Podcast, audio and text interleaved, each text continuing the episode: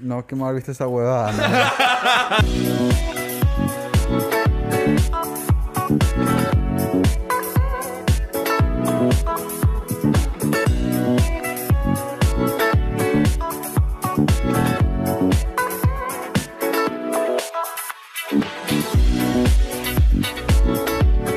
Hola a todos, este es el Spanglish ya, el podcast donde Chip Gipong y yo hablamos sobre cine, series de música y pagamos por hablar en Spanglish. Hoy tenemos el episodio más importante del 2020, solo que en el 2021. Tenemos nuestro top 10 You can do it. películas favoritas del 2020. Va- Vas avanzando poco a poco, por ahí. Dudé, dudé de ti, pero eh, No, I pulled through, I pulled you through.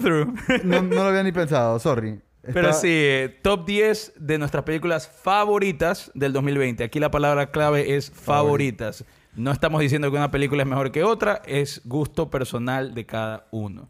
Tanto así que yo creo que estamos de acuerdo que hubo bastante cine después de todo el año pasado. Y yo, para poder organizar mis ideas, tuve que hacer primero una lista de mis las, las que considero mejores películas para después hacer la que veía como mi favorita. Y son dos listas diferentes. Ah, no, sí, por supuesto. O sea, eh, Totalmente. Es más, hay películas que no están en una y sí están en la otra, sí. Claro. Bueno, eh, solamente para recordar un poco de las reglas de cómo nosotros damos nuestros top 10 de películas favoritas. La misma, el mismo formato que hicimos el año pasado. Básicamente, no se puede películas repetidas. Entonces, si yo, por ejemplo, tengo una película en el número 8 que Guillermo la tiene en el número 4, cuando yo diga mi película número 8, Guillermo va a decir, hey, para, yo la tengo más arriba o de la forma que él me quiere interrumpir y empiezo a coger mis backups. Entonces, yo tacho mi número 8 y mi número 11 se convierte en mi nuevo número 10. Entonces, básicamente que todas suben un puesto. No Eh, se preocupen que no les vamos a tomar examen, pues está complicado. No, claro. y No, igual después posteamos en Instagram cómo era la lista original de cada uno y cómo quedó el top 10 ya Eh, de los tres fusionados. de los tres No sé si fusionados. fusionados, pero... Sí, no, no, no- claro, o sea... Sí, sale un top 10. Un top del- 10 de cada uno con quién se robó qué película y dónde está. Por ejemplo, el año pasado mi número uno era Parasite, que se me la robó Guaro. Y mi número dos era Uncle James, que se me la robó Guillermo. Y, y mi número tres, que es Marriage Story, quedó como mi número uno. Ya con ese ejemplo creo que está clarito eh, básicamente cómo es la cosa. Bueno, y para decidir quién va primero, vamos a tirar dados virtuales. El que saca el número más alto va primero. Y vamos a decir las, primero las películas números 10, después las números 9, después las números 8 y así sucesivamente. Y básicamente les quería avisar un último aviso que it's a three-parter. Claro. O sea, es para, para no extendernos tanto en la duración del episodio, vamos a hacer parte 1, parte 2 y parte 3. Please bear with us. El año pasado hicimos más de dos horas de grabación. Vamos a intentar hacerlo en una hora y media. O sea, explica que aquí vamos a decir del 10 al 7, el segundo, la segunda parte va a ser del 6, 4, eh, Seis, cinco. 6, 5, 4, exacto. Y la última es 3, 2, 1. 3, 2, 1. Y en el último episodio, en el 3, 2, 1, justo antes de decir la número 1 cada uno, le tenemos una sorpresita. Pero en todo caso, empecemos. A ver, tiren el dado. ¿Cuántos? Seis. Guaro sacó 6, Guillermo sacó 2 y yo saqué 1. ¡Wow! o sea que Guaro primero, Guillermo segundo y yo tercero. Vamos, Guaro, ¿cuál es tu película número 10? Mi película número 10 se llama I Used to Go Here. ¿Alguien la escuchado esa película? Eh, no, no la he visto ni siquiera, Guaro. Explícanos por qué es tu número 10. La tengo en mi lista para ver, no la he visto. Es un, es un cringe comedy, ya, que sale eh, eh, Gillian Jacobs, que salía en Community. De ahí la, la ubican. ¿Cuál ¿no? es Gillian Jacobs de Community? ¿La rubia? Sí. Ya, ok, sí. Que, que, sal- que sale en una serie de Netflix que se llama Love, que Sí, es a mí no me gusta. unwatchable por lo cringe que es. Sí. A, A mí sí me a gustó. este man de Guillermo le encanta, no A sé mí me por qué. A mí me encantó, Sí, A mí me gustó, pero no me pude ver el último episodio de lo cringe que era. Bueno, en todo caso, en esta película la man es una escritora, eh, se iba a ir en un book tour, le cancelan el book tour, la man termina con su pelado, le pegan una llamada a su profesor de, de su alma mater, de donde ella se graduó, y le pide que vaya a hacer un reading a la universidad, eh, donde ella se graduó, se graduó justamente de escritora. Ah, por si acaso, Guaro, sorry que te interrumpa. Todas las películas son, que vamos a decir, va- no vamos a dar spoilers. Es, es más, las queremos recomendar porque sabemos que son medio difíciles de ver. Ya, dato importante que te agrego ahí, eh, eh, el actor es Jermaine Clement, que es el de What We Do in the Shadows, Claro. eh, ¿cómo se llama? El de La HBO. Ajá, la HBO. Eh, Flight of the Conchords. Fire of the Conquerors, que es un Ok. súper buen comediante. No, no tenía idea de esas huevadas. Pero en todo caso, la película es muy bacán. Buena comedia, cringe. I loved it. Ok. Ok. ¿Cómo se llama, Guaro? Se llama I used to go here. Ok. As in, she used to go to that school. Ah, I see what they did there. Ajá, Clever title. It was a good movie. Guillermo, ¿cuál es tu número 10? Mi número 10 es una que le hicimos de hecho review en el podcast. Eh, se llama The Vast of Night.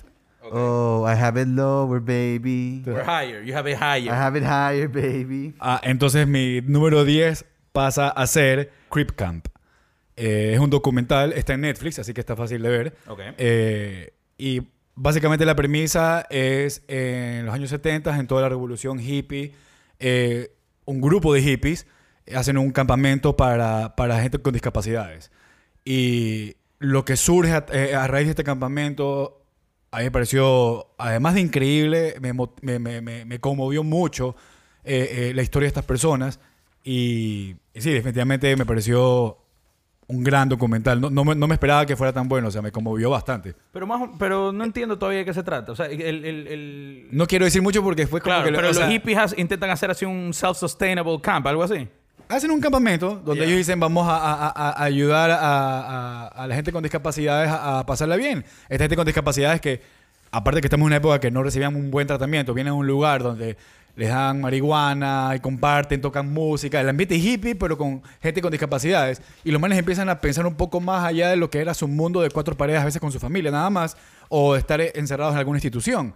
De- o sea, entonces el mundo se, le- se les amplía y hay consecuencias a raíz de eso.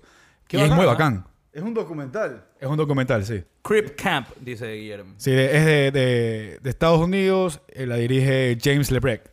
Nice. Cool. Chip, tu número 10. Mi número 10 es una película danesa que se llama Another Round. ¿Alguno de ustedes la tiene más alta? No, pero la había en millón listos. Nice. La dirige un director danés que se llama Thomas Winterberg. Obviamente, I just butchered that name. Pero básicamente, cuatro, se trata de que cuatro amigos, todos profesores de secundaria, prueban una teoría de un filósofo que todos los humanos nacemos con una deficiencia de alcohol en la sangre. Es decir, nacemos con un negativo 0.0 eh, alcohol level in our blood. ¿Ya? Entonces empiezan a emborracharse un poco para eh, estar siempre. equilibrar, eh, equilibrar. claro, para estar a su mejor potencial. Exacto, para siempre estar con point O, por lo menos al comienzo, de alcohol en la sangre. Ahí spoileaste. Eh, no, solo digo, por lo menos al comienzo. La película es muy, muy chistosa, pero además de chistosa, la película tiene corazón. Eso te iba a decir. O sea, tiene harto heart. Y solamente quiero decir que Matt Mikkelsen, que si no lo conocen, es por ejemplo You can go fuck Hannibal. es el de la serie de Hannibal y, y es el, el- de la principal de Rogue One el- es el papá, Matt Mikkelsen. La actuación de este hijo de puta en esta película me sorprendió por completo, porque yo ya sabía que el man era buen actor, porque lo he visto en cosas bien bacanas. Pero Matt Mikkelsen, al comienzo, comienzo de esta película, hay una escena en un restaurante se me partió el corazón de la forma que actuó. Y eso se hace juxtapose con el final, que no voy a decir mucho, es más, voy a decir casi nada, pero el final es una de las una de las veces que más sonreí al final de una película en todo el 2020, a pesar de que me la vi en el 2021. No, no, eh, eh, chuta, es que no podemos hablar mucho de la película, pero, Sí, no pero, eh, eh, el final es una sorpresa porque yo no- tú no esperas que te pueda hacer sonreír en todo caso. No, no, definitivamente no. Pero yo solamente quiero decir una cosa. They hint about that shit that happens at the end. Very... Están diciendo mucho, no, maricón. No, en serio que no. Te juro, cuando la veas te vas a dar cuenta, Chip no dijo nada. Pero they hinted a bunch of times very subtly. Y, y me encanta cómo it pays off. Bueno, esa es la número 10. Se llama Another Round. Es danesa. Por favor, búsquenla y mírenla. Es una gran película. Ok, llegó la hora de tirar los dados de nuevo. Ah, cierto. Saqué 6. Cinco. Uno. Perfecto. Primero yo, de ahí Guillermo y de ahí Guaro. Mi película número 9 es Mank. ¿Alguno de ustedes la tiene más alta? Ni siquiera está en mi lista. Perfecto. La empecé a ver hoy y fue como que fuck this. Ok. Mank, película de Netflix dirigida por David Fincher.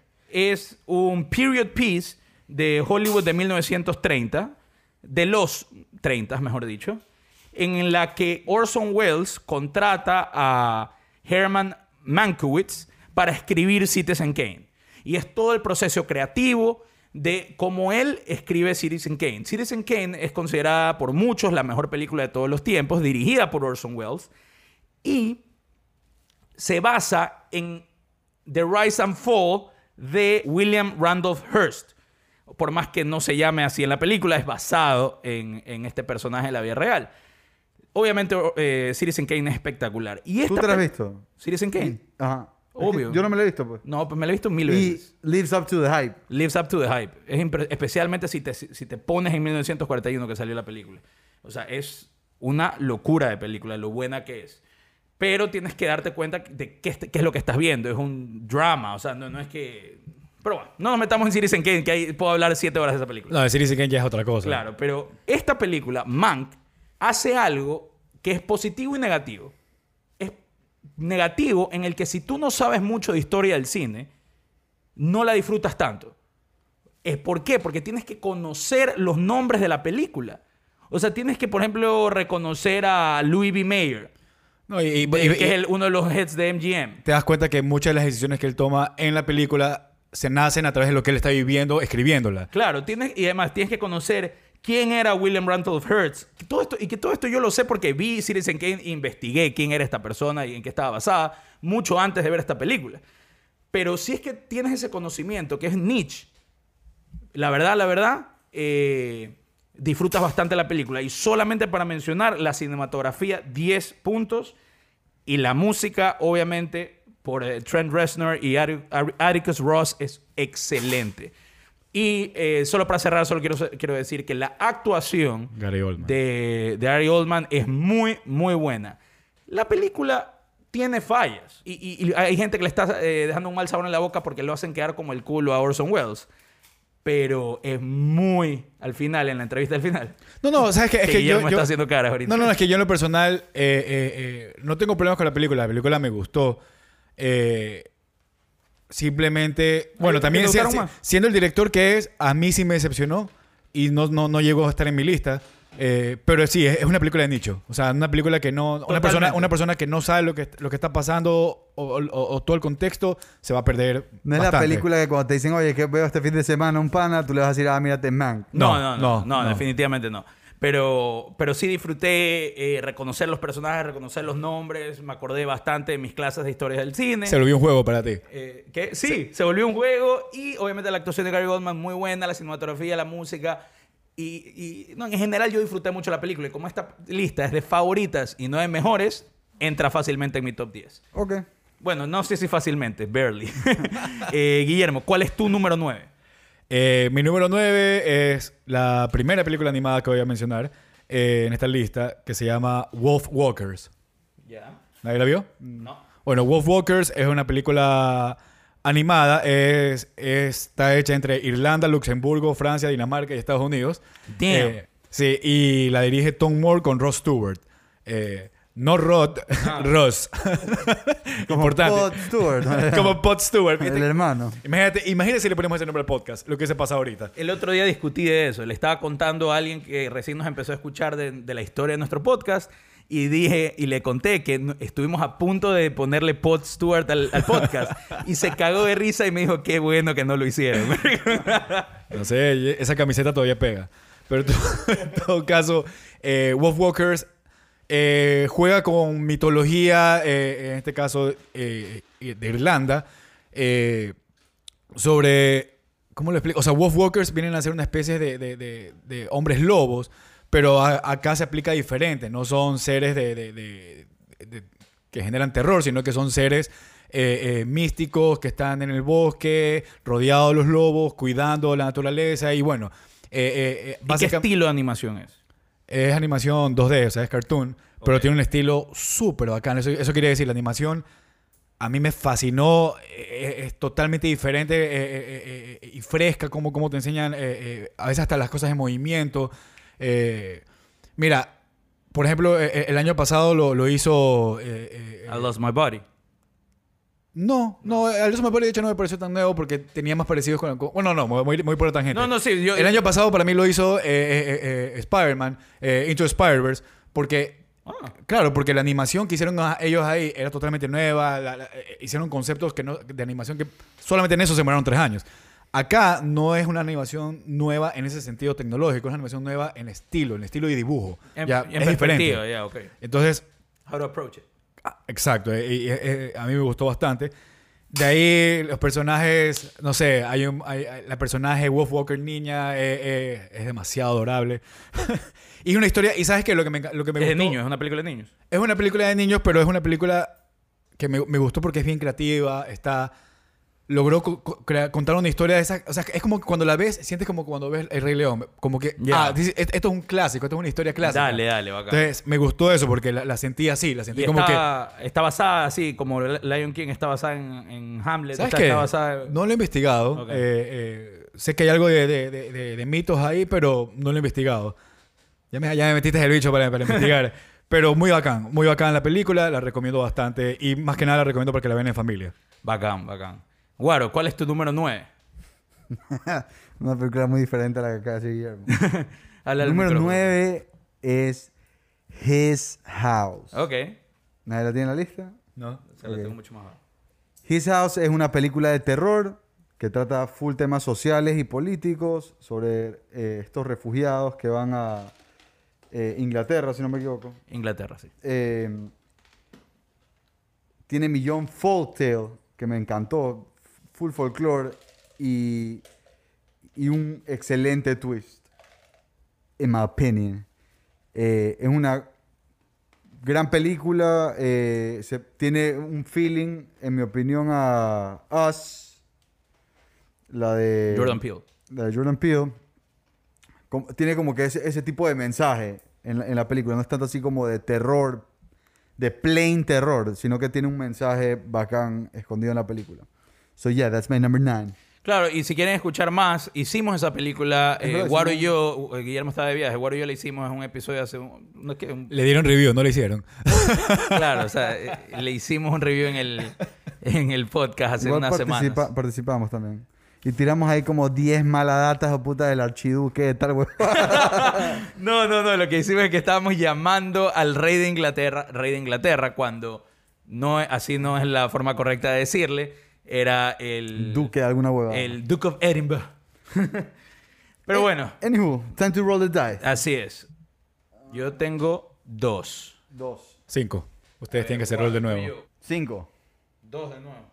O sea, voy yo, de ahí va Guaro y vas tú. Exactamente, yo último de nuevo. Siento que... Siento que ahorita me roban, mijo, pero bueno. Tú dices. Sí, ahorita me roban. Número 8. Ajá. Yo creo que, no sé, si- no sé por qué presiento que no la han visto, está aquí, pero número 8 tengo una película que se llama The Wolf of Snow Hollow. No la he visto. Tú tampoco, Guaro. No, que me haber visto esa huevada. ¿no? Estás Eh, pasado viendo películas de lobos, hijo de puta. ¿Qué viste? No? Una tras otra, ya. Así pasa. The, The Wolf of Snow Hollow es una película de Estados Unidos dirigida y escrita por Jim Cummings. Esta es- vendría a ser su tercera película escrita y dirigida por él. Eh, él básicamente es un tipo que, tiene un estilo de humor eh, negro, sí, es un humor negro. eh, por el mismo tiempo tiene una. Él actúa en la película también, ese el personaje principal, y tiene una forma de actuar un poco caricaturesca. A mí, creo que es una película que ha dividido un poco al público lo que estuve viendo. En general, la, aceptación, ha sido positiva, pero hay unos que, que dicen está bien la película y otros que dicen no, está muy buena, como lo considero yo. Eh, me parece que me hizo, me sorprendió de que me hizo reír, tuvo un final que no me lo esperaba. Me gustó como, como, me gustó eh, eh, la actuación de esta persona. El humor, es que sabes que el humor me encantó, me encantó. O sea, fue una película que pensé que iba a ser mala. La puse para verla mientras hacía otra cosa y dejé hacer lo que estaba haciendo y me metí en la película por completo. Y, y sí, o sea, la, verdad es que ya que es una lista de favoritas, no considero que es una de las mejores películas del año, pero de, de mis favoritas sí lo es. Nice. Pero, ¿Cómo se llama? Dilo de nuevo. The Wolf of Snow Hollow. Bacán. Es live action, ¿no? Sí, live action. ya, ok. Guaro, ¿cuál es tu número 8? Mi número 8 es Bad Education. No, la tengo más abajo. Yo ni siquiera la tengo en mi lista.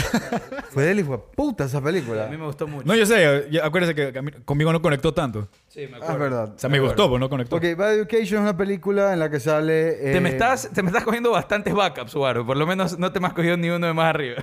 Ok, sale Hugh Jackman eh, y esta otra actriz que es excelente y se me olvidó el nombre. ¿Qué se llama? Alison Jenny. Alison Alison Janney. Janney. Alison. Janney. La película me parece muy bacán, excelentes actuaciones y me encanta que algo que, que ponen un tema que por lo general tú lo verías tan mal, o sea, pero ojos cerrados, te lo ponen desde una perspectiva tan jodida de no simpatizar con, con los personajes que, que en verdad le dan un, un take súper bacán a esta película. Pero eh, dinos- diles un poquito de qué se trata. Ok, la película se trata de este in- superintendent de esta escuela que está en... Es un school district. O sea, varias, district. varias Son escuelas varias escuelas de un distrito, es verdad.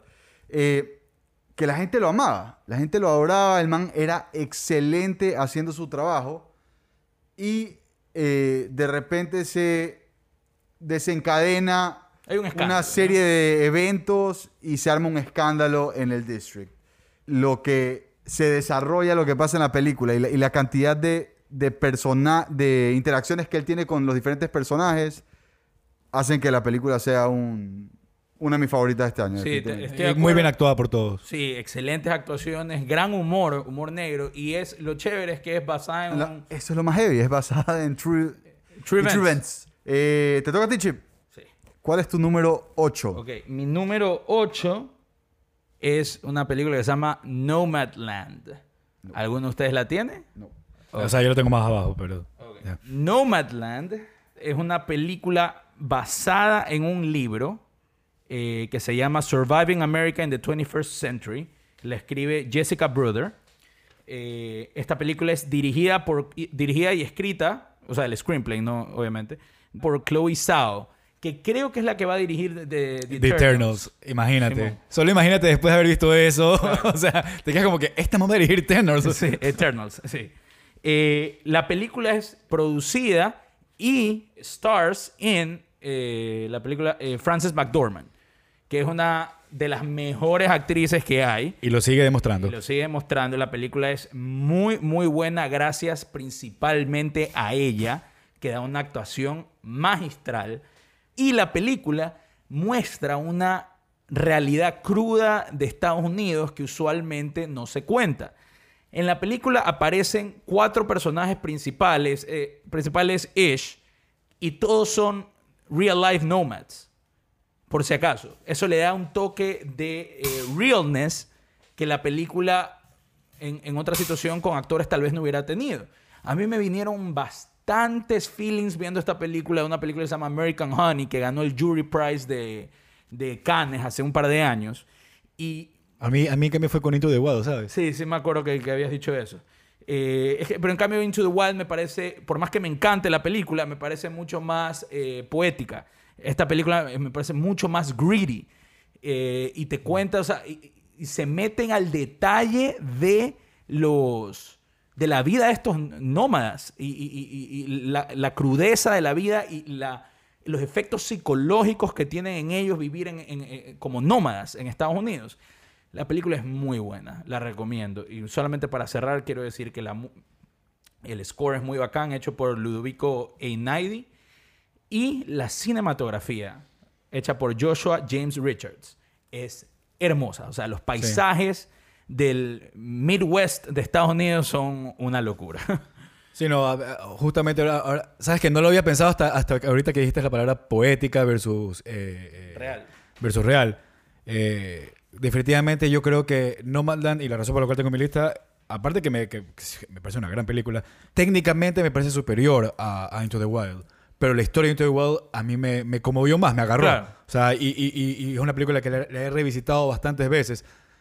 y no sé, es algo que la tengo conmigo. No, sí, eh, Into the Wild es una película que... que- Pero debe ser eso, lo poético. Claro, le da... It gets you in the feels. Eh, esta película es más greedy. O sea, it gets you in the feels in, a- in another sense. Eh, bueno, a tirar dados de nuevo. Cuatro. Cinco. Entonces, yo primero, Guaro segundo y Guillermo tercero. Tu número 7, chico. Mi película número 7. Te la quito. A ver si es que nos quitamos algo. Pues, Que ¿no? este, pero eso, habla bien del año, ¿ah? Sí, sí, sí, hace- habla muy bien del año. Eh, I'm thinking of ending things. Mi número 7. No. Y esa me dolió no tener en mi lista. No la pero- tengo, pero quiero que sepas algo. Me la vi antes de venir al podcast. Ajá. Y necesito que alguien me explique. O sea, mira el episodio del podcast que hablamos de esa película porque en verdad me- a mí me parece que ese episodio estuvo muy bueno. Ese episodio es Lo- denso. De- lo peor es que lo escuché, pero no entendía nada. pues, marico, Mira, a no ver, me la había déjame- visto. Déjame explicar un poco de I'm Thinking of Ending Things. Es basada en un libro, otra, otra película basada en un libro, eh, que se llama I'm Thinking of Ending Things, que lo escribió Ian Reid. Me parece que él es canadiense. La película es dirigida y el screenplay es escrito por Charlie Kaufman. Charlie Kaufman es el loco conocido por Being John Malkovich, Adaptation, Eh, Dog New York, eh, Eternal Sunshine of the Spotless Mind. ¿Cómo se llama Eh, la de Anomaliza. Anomaliza es la que me falta ver a mí. Eh, pero bueno, es un loco de mierda que siempre juega con eh, existencialismo y, y pregunta sobre eh, eh, la vida y qué significa estar vivo y qué significan nuestros sentimientos. Y básicamente yo creo que la el ultimate question que él siempre está buscando is it worth it? y creo que la conclusión más frecuentemente es que no. Eh, Y él, él- él crea como estos layers de realidad y Claro. que los va pelando durante la película. Y eso. Sí, todas sus creo que películas. solo lo sabe hacer él. Exacto, todas sus películas son como an onion, layer after layer. Eh, ¿De qué se trata esta película? Básicamente se puede decir de un viaje a una granja donde viven los padres de un tipo y esta, este tipo está llevando a su novia a conocer a sus padres. Punto. De eso se trata No hay en más que pueda decir porque es Claro. complicado. En papel, de eso se trata. Ahora, Yo esa película fue la que me vi, por si acaso. sí. La maña no se va a cruzar los viejos. Eso es todo lo que hay got. Pero obviamente, hablamos, después hablamos. obviamente habla- tiene 7000 simbolismos, eh, cosas que usa Charlie Kaufman de la vida real, de nuestra realidad, y las mete en la película para demostrar el estado de eh, remove from reality, ya como, la- como los seres humanos a veces estamos tan removed from reality eh, y vivimos en unos sueños con estos aires de grandeza, que, con sueños inalcanzables que nunca vamos a llegar. No quiero meterme en muchos detalles porque no quiero hacer spoilers. Es más, O sea, yo, yo creo que el mejor consejo es, de verdad, si les gustó esa película o quieren alguna ayuda para entenderla, eh, no digo que nuestra verdad es la última, pero en el episodio que le dimos a esa película, lo interesante fue que todos veníamos alimentados de diferentes ideas y conceptos y creo que agregando entre todos eh, la información que, que habíamos eh, eh, discernido, logramos llegar a un consenso bastante interesante. Sí, la verdad que sí. el- la película es muy densa, muy complicada, muy, lo- muy loca. Las actuaciones son brillantes, especialmente eh, la de la chica principal que se llama, ¿Ella sale en alguna se llama cosa? Jessie Buckley. eh, que le dicen en la película, le dicen Lucy, Luisa, Lucía y Ames. Eh, Tony Collette es la mamá, David Wells es el papá y, eh, bueno, Jesse Plemons es eh, Jake, el principal. Pero la, e- e- este tipo agarra una historia tan simple y twists it de una manera para, que, para expresar los simbolismos que ayudan a entender su concepto de lo que es la humanidad y el estado de ánimo, incluso o artístico, el estado artístico de él ahorita, de, de Charlie Kaufman. Y es, una, es como una ventana a su cabeza de sus logros y sus, su- sus no tan logros. Pero Sí, bueno, O sea, es como una- eh, o- sea, a pesar de que se basó en un libro, sí es como bastante personal. hecho verga personal, es hecho verga personal. Pero bueno, eh, ¿a quién le toca? Guaro, Guaro, ¿cuál es tu número 7? El primer robo de la noche. The Vast of Night. Ok. Ah. Eh, The Vast of Night es una película que la pueden ver todavía en Amazon Prime. Eh, se trata de esta chica del cable, como le dijimos en nuestro review, eh, que Eh, en los años 50 eh, escucho una frecuencia extraña mientras trabajaba y junto a un amigo de ella que era DJ eh, y trabajaba en una radio, eh, empiezan a investigar esta extraña frecuencia y empiezan a pasar huevadas raras. La película es muy bacán, es súper sci-fi. Le- Pero es súper sutil también. Y es low budget. ah, Es súper low budget y con lo poco que Mega low tienen, budget, sí. hacen Maravillas. cosas excelentes. Eh, la razón por la que está en la lista para mí es porque, eh, como conversábamos ese día, lo, lo- lo más bacán era que hacía que tengas que usar tu imaginación para fill in the blanks que dejaba la película. La película te daba información, pero no imágenes, por así decir, y tú tenías que llenar eh, estas cosas usando tu, tu propia imaginación. Sí, a mí lo que más me gustó de la película me encantó y te juro que puedo eh, cerrar los ojos y solo escuchar la película. El Lo sound design es hermoso. Todos los la- las puertas abriéndose, los cables conectándose en los plugs, el- el- la- los jugadores en la cancha de básquet, todo, todo, todo me encantó el sound design. Ah, cierto, eso dijimos en el episodio también, sorry que quiera seguirle dando. Y súper, eh, o sea, y un trabajo súper bien hecho considerando el, el bajo presupuesto. Tú mencionabas que en esa época, en los 50, no había líneas de triple. Claro, no había línea de triple. Y se tomaron la molestia de fucking Sacar la línea de make it triple. real, man. Claro. That's some commitment. Bueno, Guillermo, para, Para cerrar, cerrar, este episodio, ¿cuál es tu número 7? Eh, mi número 7 sería mi segundo Quasidoku de, de mi lista. Es The Beastie Boys Story. La, no la tengo más arriba, pero la tengo. Uy, La tengo, la tengo número 11. no te creo. Sí, la tengo número 11. Le Wow. dejó la presión al mismo. Y la cara que puso. Digo que, me wow. la quitaste, no. No, es que, es que, ¿sabes qué? O sea, qué feeling que me dio. O sea, me la, me la vi, me la vi en la cuarentena como tres veces. O sea, y la dirige Spike Jonze eh, y la escribe obviamente él con Adam Horowitz y Mike D, dos de los tres integrantes de Beastie Boys.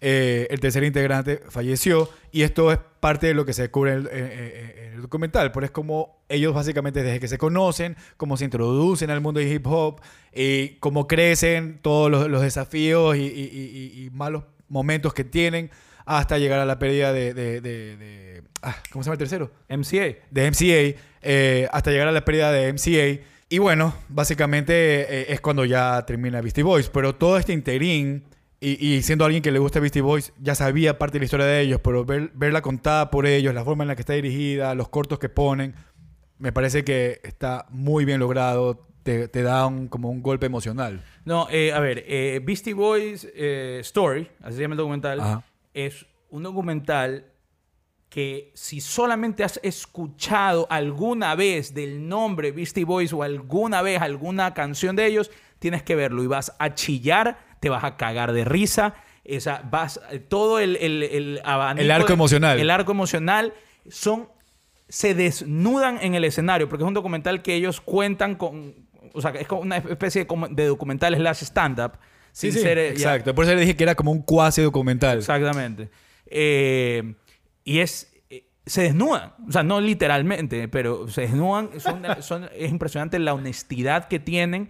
Eh, Spike lo hace muy chistoso, ayuda a hacerlo chistoso, aunque Mike D es el cae de risa del grupo. Porque te hacen conectar con ellos, porque cuando ellos se ríen, tú te ríes. Cuando ellos lloran, tú lloras. O sea, Cuando ellos se ellos. sienten incómodos, todos se sienten incómodos. Es impresionante. Sí. O sea, es, te unes con ellos, ellos cuentan. Es más, le dan mucho más importancia a las cosas negativas de su pasado que a las cosas positivas. Las cosas positivas es como que, ay, tuvimos esto, ay, así hicimos esta canción, bla, bla. O sea, es como que casi que brush it off. Pero, por ejemplo, ellos se arrepienten tanto de haber votado a Karen de su grupo. O sea, ella- Karen era la baterista del grupo y la votaron. Y, no, y cada vez que pueden, en un documental de una hora y media, lo remarcan. Valimos verga por votar a Karen. Pero sí, yo, yo, yo estoy contigo, Guillermo. Este documental, cuasi documental, como sea, merece en las favoritas del año. Y con eso, Hemos terminado este la par- episodio. la parte 1 de eh, la- nuestras favoritas del 2020. Guaro, rapidito. 10, 9, 8 y 7. Número 10, eh, I Used to Go Here. 9, His House. 8, Bad Education. 7, The Best of Night. Guillermo. Número 10, Crip Camp. Número 9, Wolf Walkers. Número 8, The Wolf of Snow Hollow. Y número 7, Beastie Boys Story. Y yo, eh, número 10, Another Round. Número 9, Mank. Número 8, Nomadland. Y número 7, I'm Thinking of Ending Things. Por favor, si quieren seguir escuchando nuestro top, eh, hagan clic en el siguiente episodio. Guaro, ¿qué se dice en todos los episodios? Gracias por tirar monedas aquí con nosotros. Síganos en nuestras redes at el en Twitter e Instagram. Somos Guaro Bernaza, Guillermo Pulson y Raúl Gómez Lince. Y esto fue... El Spanglish. We out. I'm thinking of ending things. Buenísimo.